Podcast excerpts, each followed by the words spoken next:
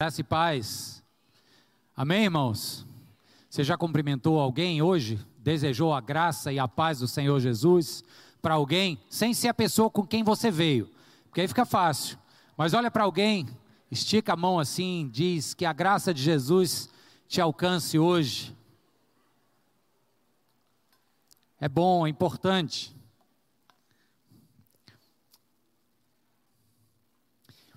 Queridos, nós vamos ler juntos a Bíblia Sagrada agora, e eu queria já fazer uma advertência.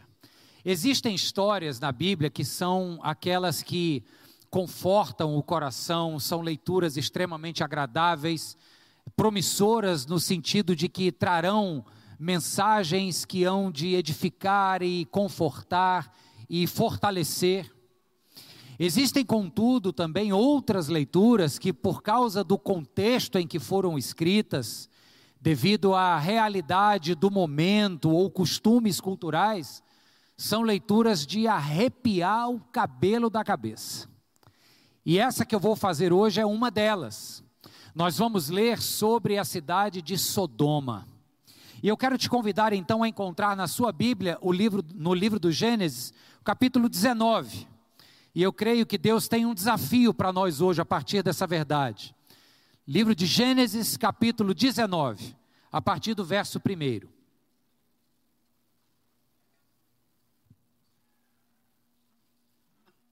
Quando você encontrar, você pode ficar de pé, por favor. Vamos ler do verso 1 ao verso 11.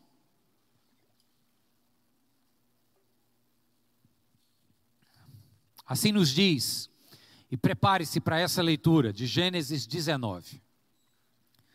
Os dois anjos chegaram a Sodoma ao anoitecer, e Ló estava sentado à porta da cidade. Quando os avistou, levantou-se e foi recebê-los. Prostrou-se com o rosto em terra e disse: Meus senhores, por favor, acompanhem-me à casa do seu servo. Lá poderão lavar os pés, passar a noite e pela manhã seguir caminho. Não, passaremos a noite na praça, responderam. Mas ele insistiu tanto com eles que finalmente o acompanharam e entraram em sua casa. Ló mandou preparar-lhes uma refeição e assar pão sem fermento, e eles comeram. Ainda não tinham ido deitar-se quando todos os homens de toda parte da cidade de Sodoma, dos mais jovens aos mais velhos, cercaram a casa. Chamaram Ló e lhe disseram: Onde estão os homens que vieram à sua casa esta noite? Traga-os para nós aqui fora, para que tenhamos relações com eles. Ló saiu da casa, fechou a porta atrás de si e lhes disse: Não, meus amigos, não façam essa perversidade. Olhem, tenho duas filhas que ainda são virgens. Vou trazê-las para que vocês façam com elas o que bem entenderem. Mas não façam nada a estes homens, porque se acham debaixo da proteção do meu teto. Saiam da frente, gritaram. Disseram: E este homem chegou aqui como estrangeiro, e agora quer ser o juiz, faremos a você pior do que a eles. Então empurraram Ló com violência e avançaram para arrombar a porta. Nisso, os dois visitantes agarraram Ló, puxaram-no para dentro e fecharam a porta. Depois, feriram de cegueira os homens que estavam à porta da casa, dos mais jovens aos mais velhos, de maneira que não conseguiam encontrar a porta. Aí fica difícil até dizer amém, né? Mas vamos dizer porque a gente terminou de ler amém. Vamos orar juntos? Ora comigo agora. Senhor meu Deus, nós pedimos que desta palavra tão estranha a nós, tão grosseira pela narrativa, pelos costumes, mas que está na tua palavra santa, que esta palavra alcance os nossos corações hoje, Senhor. Nós te pedimos, Deus, que a voz do Senhor converta essa história em um desafio para cada família aqui representada, para cada indivíduo aqui hoje, Deus que saiamos daqui cheios da tua voz aos nossos ouvidos e em nossos corações. Oramos em nome e para a glória de Jesus e juntos dizemos amém. Amém. Pode se sentar. Eu fiz a advertência e agora você sabe por quê. já não bastasse a perversidade dos homens fazendo este pedido absurdo a Ló, sobrinho de Abraão, vem depois a própria proposta do Ló, que sim tem a ver com o costume da época de hospitalidade aos visitantes, mas é extremamente agressiva quando a gente olha e ouve a respeito de um homem oferecendo suas duas filhas virgens para ser feito com elas o que eles bem quisessem. Então é um texto difícil que narra uma realidade tão distante da gente, num sentido, num sentido de, de barbarismo acontecendo, que a gente até se pergunta o que, que a gente pode tirar desse texto aqui como lição? E eu confesso para vocês que ao longo da semana, enquanto eu, eu me debruçava sobre esse texto, entendendo que algo Deus queria falar conosco, eu não cansei de me perguntar, Senhor, mas nesse texto aqui, o que Deus? Então vamos lá. Primeiro a gente precisa saber na Bíblia o que é que se fala a respeito de Sodoma. Nós já temos muitas ideias pré-concebidas a respeito do que foi a cidade pagã, idólatra, extremamente perversa e promíscua de Sodoma, junto com sua vizinha Gomorra.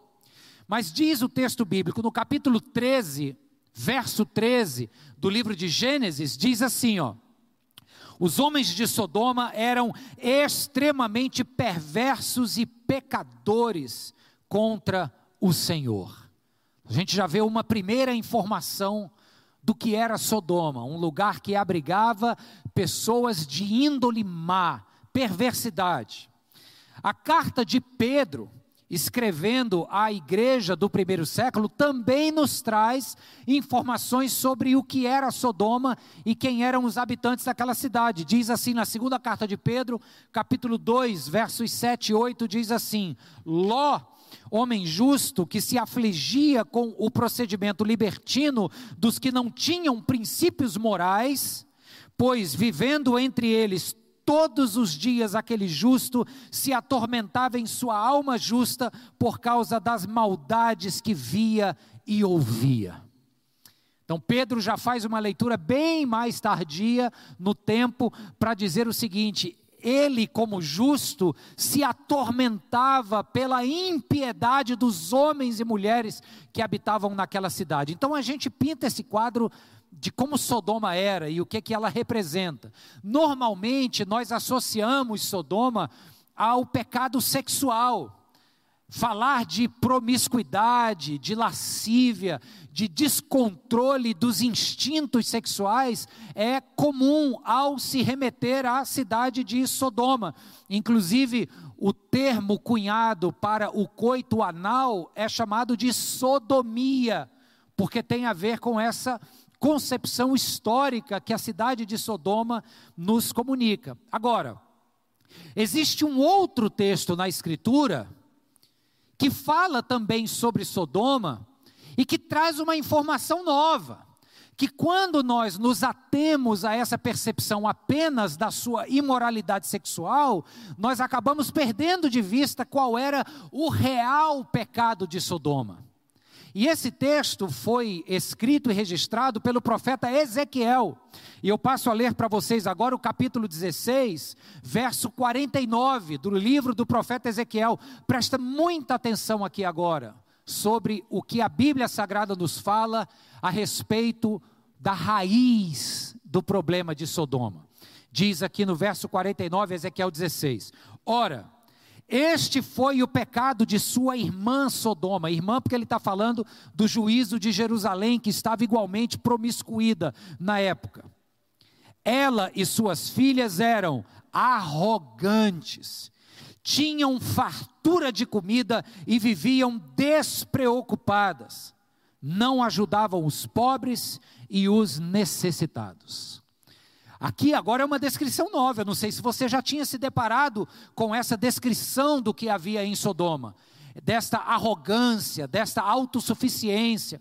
Os historiadores concordam que muito provavelmente Sodoma era um ambiente de fartura de recursos, um lugar de gente abastada, mas que na sua grande suficiência não percebiam a insuficiência dos pobres, dos estrangeiros ou daqueles que tinham quaisquer carências. E aí a gente começa a entender, a partir desse capítulo 16 de Ezequiel, que a perversão e a lascívia ligada a esta área de conotação sexual do pecado de Sodoma era o resultado desta vida arrogante, egoísta, indiferente, que gerava desumanização. Porque onde há indiferença, onde há injustiça, os seres humanos vão cada vez mais perdendo o seu valor enquanto seres criados à imagem e semelhança de Deus. E no lugar onde os seres humanos perdem o seu valor, mais e mais eles vão se tornando como animais. E o animal, do ponto de vista da sua sexualidade, ele segue instintos. E era isso que a gente via, e é o que nós ouvimos e lemos a respeito de Sodoma.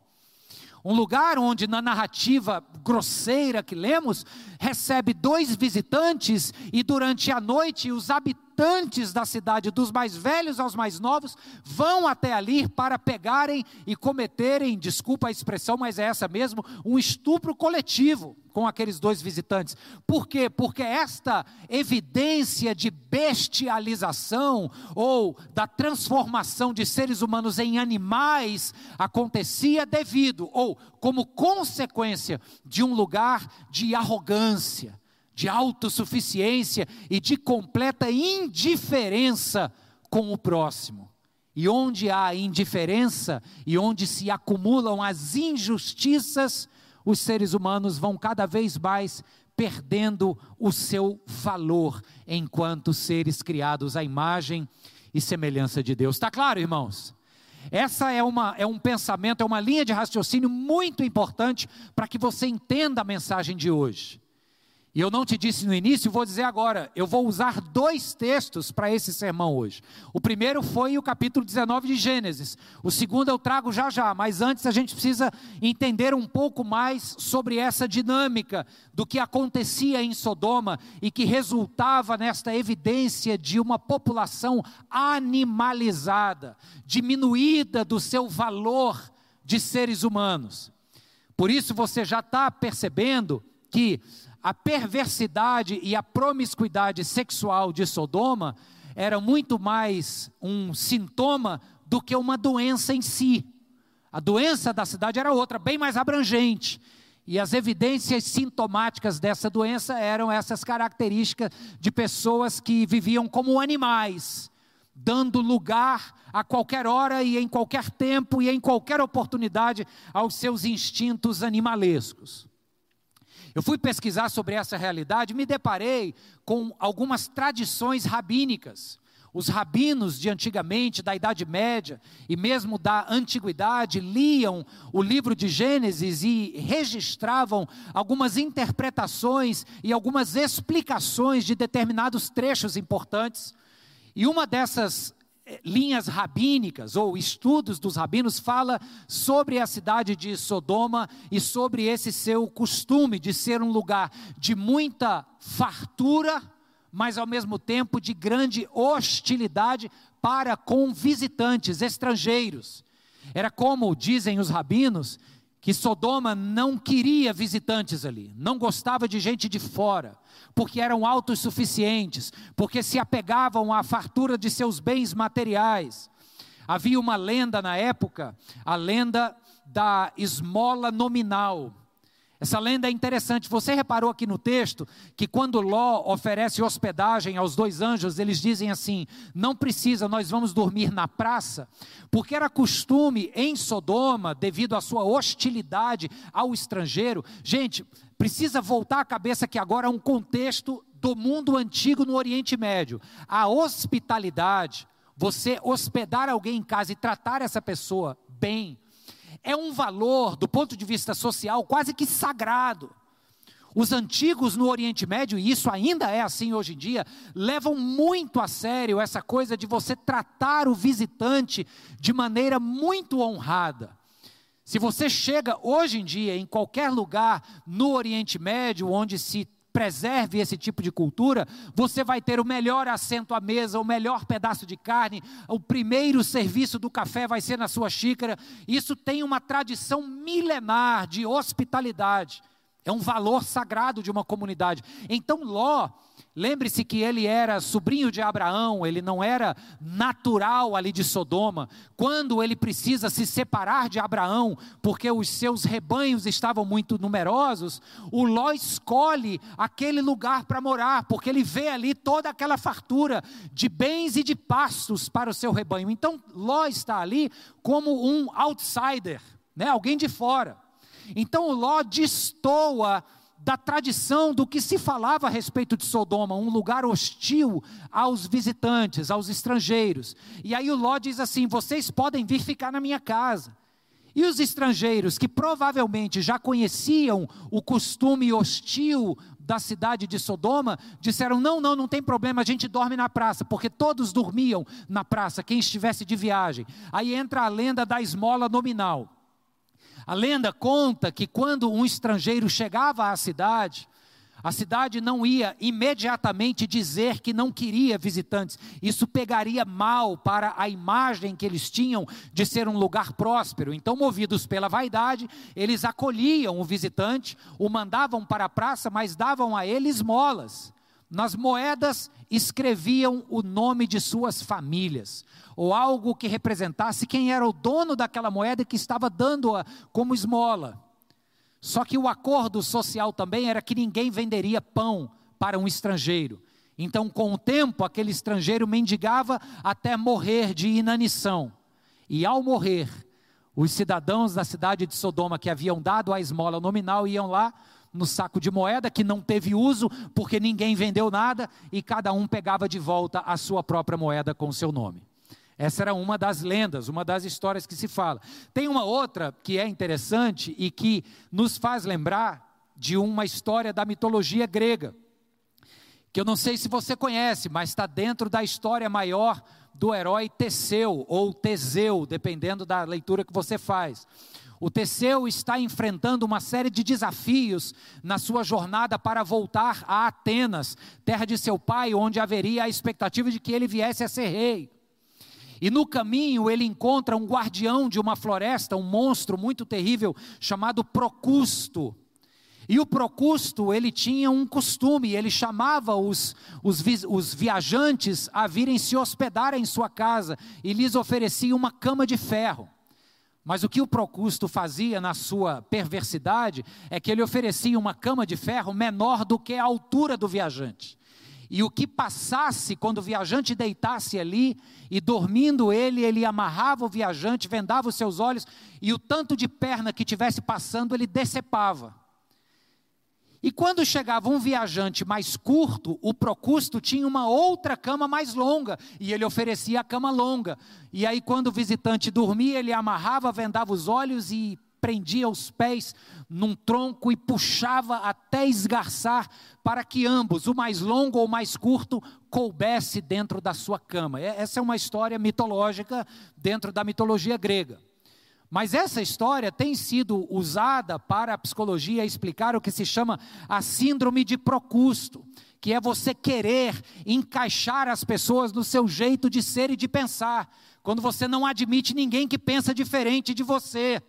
Aí você ou vai esticar ali os valores ou vai cortar fora para todo mundo ficar, de certa forma, uniformizado. Pois bem, por que eu estou dizendo isso? Porque, coincidentemente, eu não acho que os antigos de Sodoma, não acho não, tenho certeza, os antigos de Sodoma não tinham conhecimento dos relatos de Homero na mitologia grega. Mas havia, e essa é uma lenda rabínica, de que havia a cama de Sodoma, muito parecida com a cama do Procusto. E na cama de Sodoma se decepava o que sobrava dos corpos que ali se deitavam, ou se esticava o que ainda faltava para alcançar uma dimensão. O que isso quer dizer? Os rabinos explicam. É que eles eram hostis com os estrangeiros, porque os estrangeiros eram diferentes. E a cama de Sodoma é aquela representação de uma comunidade que não aceita pessoas diferentes. Então, se você vier aqui, você vai morrer, porque ou a gente vai cortar aquilo que difere, ou a gente vai te esticar para você tentar ser um igual, mas em ambos os casos você é aniquilado. A cidade de Sodoma era hostil aos seus visitantes porque tinha esse perfil uniformizado, todo mundo era igual. Por isso o texto bíblico nos fala que quando eles foram buscar os visitantes lá na casa de Ló, foram todos os homens da cidade, dos mais novos aos mais velhos. Percebe aí um padrão de uniformidade? Esse processo de animalização, me parece que era em toda a cidade de Sodoma. Agora, gente, o ponto aqui que eu já expliquei, que eu não quero que você perca, é que toda essa perversidade que se evidencia nessa questão de cunho sexual, toda ela nasce por essa postura denuncia, denunciada por Ezequiel capítulo 16. Um povo arrogante, um povo abastado, mas ao mesmo tempo insensível, indiferente. Do que adianta ter muito mas não ter sensibilidade para repartir o muito que tem. E quando então, a partir desta visão de vida, as injustiças se multiplicam, todos assumem a mesma forma e tamanho, todos cabem na cama de Sodoma, viram animais, viram pessoas que desvalorizam o seu semelhante, o seu próximo, e passam a viver como bestas do campo, dando lugar aos seus próprios instintos. Bem, nessa altura do momento aqui da nossa conversa, você pode estar pensando assim: misericórdia, eu não sou assim não, eu também não, espero que não. Só que uma coisa importante, gente, é nós vermos que este processo, e me permitam aqui usar uma, inventar uma palavra, esse processo de sodomização, sem o cunho sexual da história, você já entendeu? Esse processo ele é muito mais sutil do que a gente imagina. Quando a gente olha para a realidade de Sodoma, a gente diz assim: opa, isso aí eram uns malucos pervertidos lá da antiguidade. Isso nem existe mais hoje. Só que o ponto aqui não é o que eles fizeram e se a gente faz o mesmo ou não. O ponto aqui é como eles não perceberam ao nível de animalização que chegaram devido a uma postura de seus corações. Uma postura de indiferença, de injustiça, de pensar só em si de querer viver apenas para projetos pessoais, enricar o próprio bolso. Esse tipo de postura, elevado à potência de um estilo de vida, sem que a igreja perceba, sem que eu e você percebamos, acaba nos colocando num processo muito sutil e disfarçado de bestialização, de animalização ou de sodomização. Tá claro, gente? Então, essa palavra, em primeiro lugar, ela é uma advertência. Eu assisti mais uma vez uma série, né? Eu adoro colocar, fazer esses paralelos porque eu acho que a vida imita a arte e vice-versa. Tem uma, um capítulo interessante, uma série que eu assisti, que tem um personagem lá que é um ex-policial que virou um criminoso a serviço dos cartéis mexicanos de tráfico de drogas na, na ali no, no centro-oeste norte-americano. E ele é um policial extrema, é um ex-policial extremamente corrupto, mal, perverso. E uma vez tem uma conversa dele com outro sujeito, uma conversa assim meio meio metafísica, viagem na maionese, e o sujeito então chega para ele e diz assim: "Fulano, me diz uma coisa, se você tivesse oportunidade de entrar numa máquina do tempo, para onde você viajaria?" Aí o cara pensa, pensa, pensa e ele dá uma resposta muito honesta que fala um pouco do quão sutil é esse processo de animalização. Ele diz assim: Eu voltaria, e ele dá uma data precisa no tempo. Eu voltaria, vou supor aqui, ao dia 12 de julho de 1976. Aí o outro pergunta: Mas por que essa data? Ele diz: Porque ali foi quando eu recebi a minha primeira propina. Depois dali, sem que se perceba, o tempo passou. E quem recebe a primeira tem menos dificuldade de receber a segunda, não é verdade? E aí vai ter menos dificuldade ainda de receber a terceira, enfim, você já entendeu onde isso chega. Então é um processo muito sutil que se a gente não prestar atenção, não estiver atento, acaba pegando a mim e a você. Bem, pergunta então para a gente virar o jogo aqui. O que que tudo isso tem a ver conosco? Tem a ver com a nossa vida? Tem a ver uma verdade muito clara e chega a ser até óbvia. Que as ciências sociais estão concluindo de maneira empírica, com pesquisas mesmo com seres humanos. Um dos postulados que as ciências sociais têm descoberto é, por exemplo, a pesquisa da Instituição Financeira Internacional, que foca em, em planos inteligentes de previdência, que olha para o futuro, chamada Aegon. Eles dizem o seguinte: olha como é simples. Diz que uma das grandes conclusões que essa, que essa empresa que fez uma pesquisa chegou, ela diz assim: a solidariedade ao contrário da indiferença e do descaso com o seu semelhante, a solidariedade é chave para a longevidade e para sociedades mais saudáveis. Ele diz assim: existem outras coisas igualmente importantes. Ele fala assim: ó, a solidariedade é um componente crucial na abordagem do envelhecimento saudável. Mas também é importante o acesso a planos de aposentadoria flexíveis, cobertura universal de saúde e iniciativa de educação permanente. Claro, isso faz parte para você ter um futuro melhor. Mas ele diz aqui um aspecto mais subjetivo, menos aferível concretamente, mas que é tão real quanto ter um bom plano de saúde e um bom plano previdenciário, é você ser uma pessoa solidária. Resumindo isso aqui, ajudar o próximo, ter sensibilidade com o outro, nos faz viver mais. Amém, irmãos? E o contrário é igualmente, porém desastrosamente verdadeiro. A atitude de indiferença, focada num projeto pessoal de vida, olhando apenas para ganhos próprios, nos faz viver menos. A gente pode até ir mais longe na linha do tempo, mas do ponto de vista qualitativo, a gente acaba vivendo menos. Conclusão muito simples, muito óbvia. Tem uma pesquisa de 2014 da Demographic Research, é uma revista especializada em ciências populacionais, que fala, eu achei interessante isso, fala sobre o fenômeno super complexo da rivalidade entre irmãos às vezes é em sociedades de empresas familiares, às vezes porque durante a criação um pai deu mais atenção para um e para outro, e é uma complexidade, é um emaranhado enorme de relações e laços que geram o que se chama de rivalidade entre irmãos. Ele diz assim: é algo muito difícil de se erradicar, de se tratar, mas foi identificado numa pesquisa, num artigo de 2014, nessa revista Demographic Research, que diz o seguinte: um dos elementos que consegue unir irmãos que têm intrigas entre si após os 50 anos é a solidariedade em momentos difíceis, como a viuvez ou alguma doença. Então, resumindo aqui, um irmão perde um cônjuge, o outro que estava intrigado chega junto faz as pazes, resolve. O que está sendo evidenciado aqui? A solidariedade, o perdão, a empatia com o sofrimento do outro, não só me faz viver mais, como me faz viver melhor.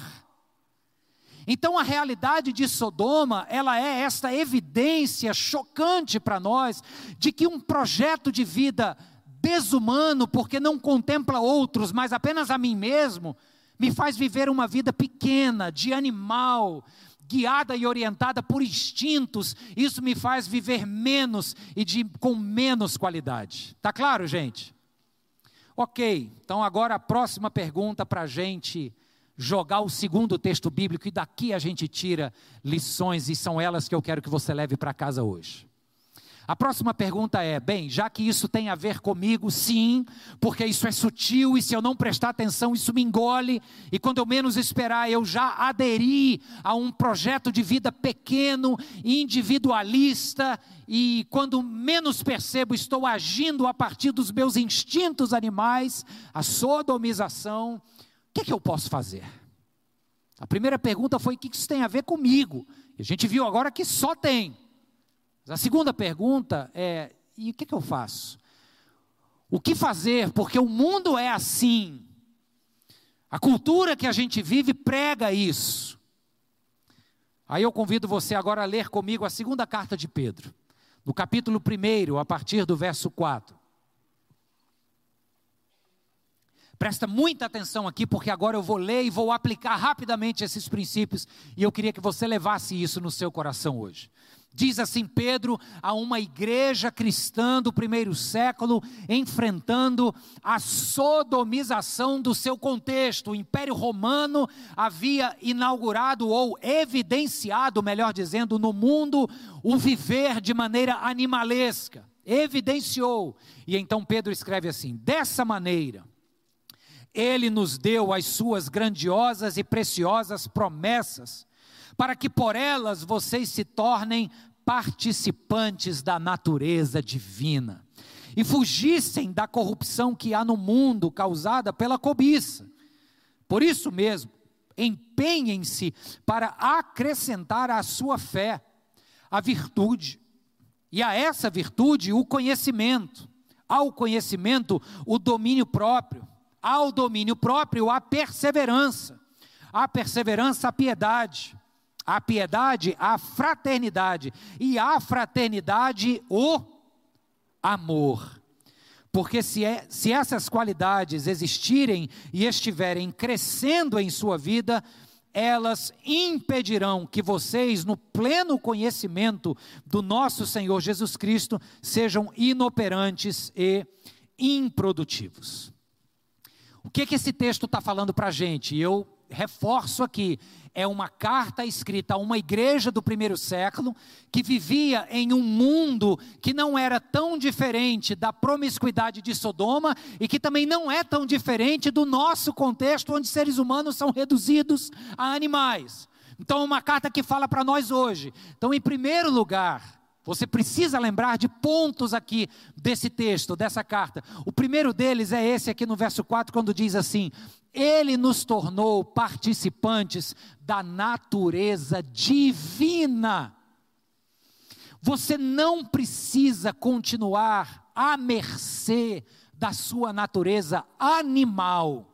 Sabe aquela história que Paulo fala que a carne milita contra o espírito? Essa visão de mundo bipartida é uma didática que Paulo usa para explicar isso. Nós temos uma luta interior, mas em Cristo Jesus nós fomos criados para partilhar da natureza divina. O Senhor Jesus morreu por nós para nos permitir que nós fôssemos como Ele é. Amém, irmãos? Aí Pedro continua: tomem posse dessa sua natureza divina e fujam da corrupção que há no mundo. Quando ele fala fugir, gente, que é a cobiça, fugir dessa cobiça, ele está dizendo o seguinte: olha, tenham uma atitude inteligente. Porque se você simplesmente vive num mundo de cobiça, em pouco tempo você acaba achando a cobiça normal. Eu gosto da distinção que faz entre cobiça de ambição.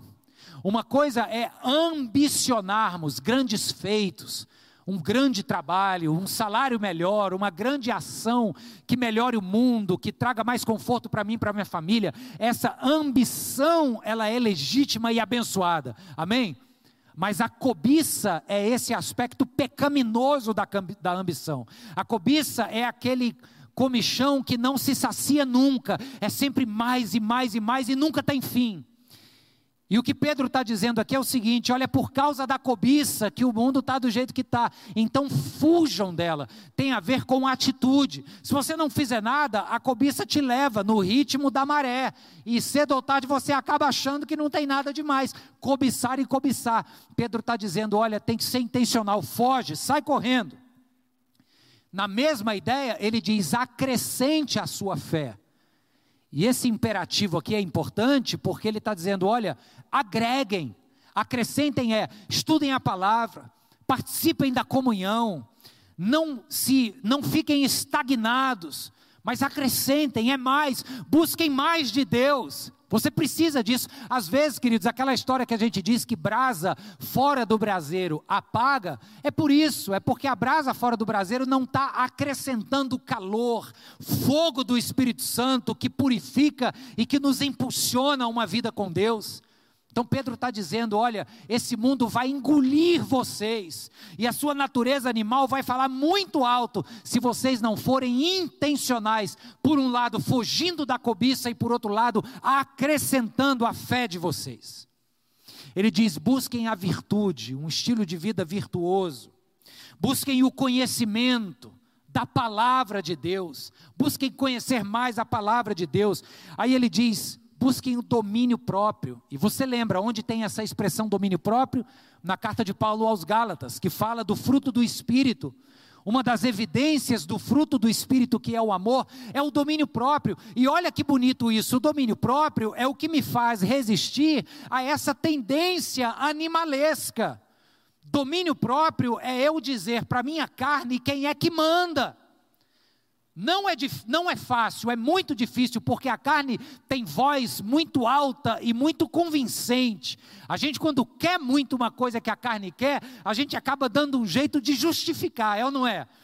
Mas aí Pedro está falando aqui: olha, se lembre que quem está cheio do Espírito Santo vai frutificar o dom do Espírito, e dentre eles, o domínio próprio é uma marca bem como a perseverança. Ele continua dizendo aqui: a perseverança é importante porque eu acabei de dizer que ter domínio próprio é difícil. Então, por mais que a gente busque, nem sempre a gente consegue. E acaba deixando a carne animal falar mais alto. Aí a gente acaba colhendo consequências nefastas das escolhas ruins que fizemos. Só que quando Pedro adiciona esse ingrediente perseverança, ele está dizendo o seguinte: olha, não desiste na primeira queda. Não desiste no primeiro escorregão. Levanta. O nosso Deus é um Deus de segundas chances. Arrepende-se. Fica de pé porque ele renovou as suas misericórdias sobre sua vida. Persevere. Ninguém disse que a caminhada seria fácil, seria imensamente difícil, mas o Cristo Jesus, que suportou as adversidades do mundo, disse: Eu venci o mundo. Nele vocês terão tribulações, mas eu venci. Então persevere, porque é Ele que está conosco. Amém, irmãos? E para terminar, Pedro faz um binômio aqui agora, quando ele diz a respeito da piedade e da fraternidade. Piedade não tem a ver exclusivamente com a, a misericórdia para com o próximo, isso é só uma consequência da piedade. A palavra piedade significa literalmente vida com Deus, vida pia, a palavra pia tem a ver com devoção. Por isso que o nome de alguns papas era Pio, Pio décimo, etc. Então, piedade é uma vida devota ao Senhor Jesus. Quando ele fala assim, ó, levem a sério a piedade e a fraternidade, ele está dizendo o seguinte: o segredo desta vida, que não vai se deixar animalizar, que não vai cometer o pecado de Sodoma, que sutilmente me transforma em um animal, regido pelos meus instintos, é quando eu consigo juntar a piedade e a fraternidade, uma vida íntima com Deus, e a fraternidade é uma vida próxima ao meu irmão. A piedade é aquele coração que se quebranta diante do Senhor, e a fraternidade é aquela mão que se estende na direção daqueles que sofrem. O pecado de Sodoma era não ser capaz de estender a mão auxiliadora com seus muitos recursos na direção dos seus estrangeiros e visitantes que vinham em busca de abrigo e hospitalidade. E isso, elevado à potência do cotidiano, os transformou em animais, regidos por instintos. Mas eu digo para vocês hoje, e lanço da parte do Senhor esse desafio: nós queremos ser essa igreja de pessoas que são piedosas e extremamente fraternas, que aprenderam que uma vida de intimidade com Deus resulta necessariamente numa ação hospitaleira e solidária com quem precisa. Empatia. Amém, queridos? Não só uma igreja, eu quero que a minha família seja assim também. Estou criando os meus filhos e investindo no meu casamento para que a minha família se perpetue na vida dos meus netos e bisnetos, se assim me permitir o Senhor, dando testemunho de que a vida plena com Cristo é aquela que se debruça na piedade de um lado e na fraternidade de outro, para a glória de Jesus. Amém. Eu encerro então, queridos, lembrando a vocês que quando Deus nos traz esses imperativos, do sejam perseverantes, busquem a piedade, busquem a solidariedade, a fraternidade, Quando Deus diz assim: não façam isso, não façam aquilo, não matarás, não adulterarás.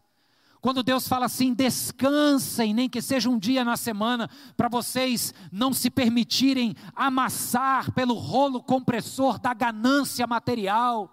Descansem. Quando Deus diz essas coisas, especialmente os mandamentos de cunho proibitivos, Deus não está sendo ruim. Deus não está pensando no quanto Ele vai nos tolher daquilo que é gostoso. Não. Ele está pensando em como ele vai fazer de mim e de você pessoas que não se rendem a esse processo quase que natural de se transformar em animais, mas pessoas que se transformam ao invés em agentes do reino de Deus. Aleluia! As leis de Deus, a palavra de Deus, quando vem de encontro ao meu coração e diz assim: Mário, não vai por aí porque aí não é bom. Eu preciso lembrar que Deus não está apenas batendo com uma régua corretora na minha cabeça. Deus está me colocando num lugar onde Ele diz assim: Eu quero usar você para transformar este mundo de Sodoma numa antessala do meu reino. Que Ele use a sua vida, a sua família e a nossa igreja, em nome de Jesus. Amém e amém. Louvado seja Deus. Aleluia.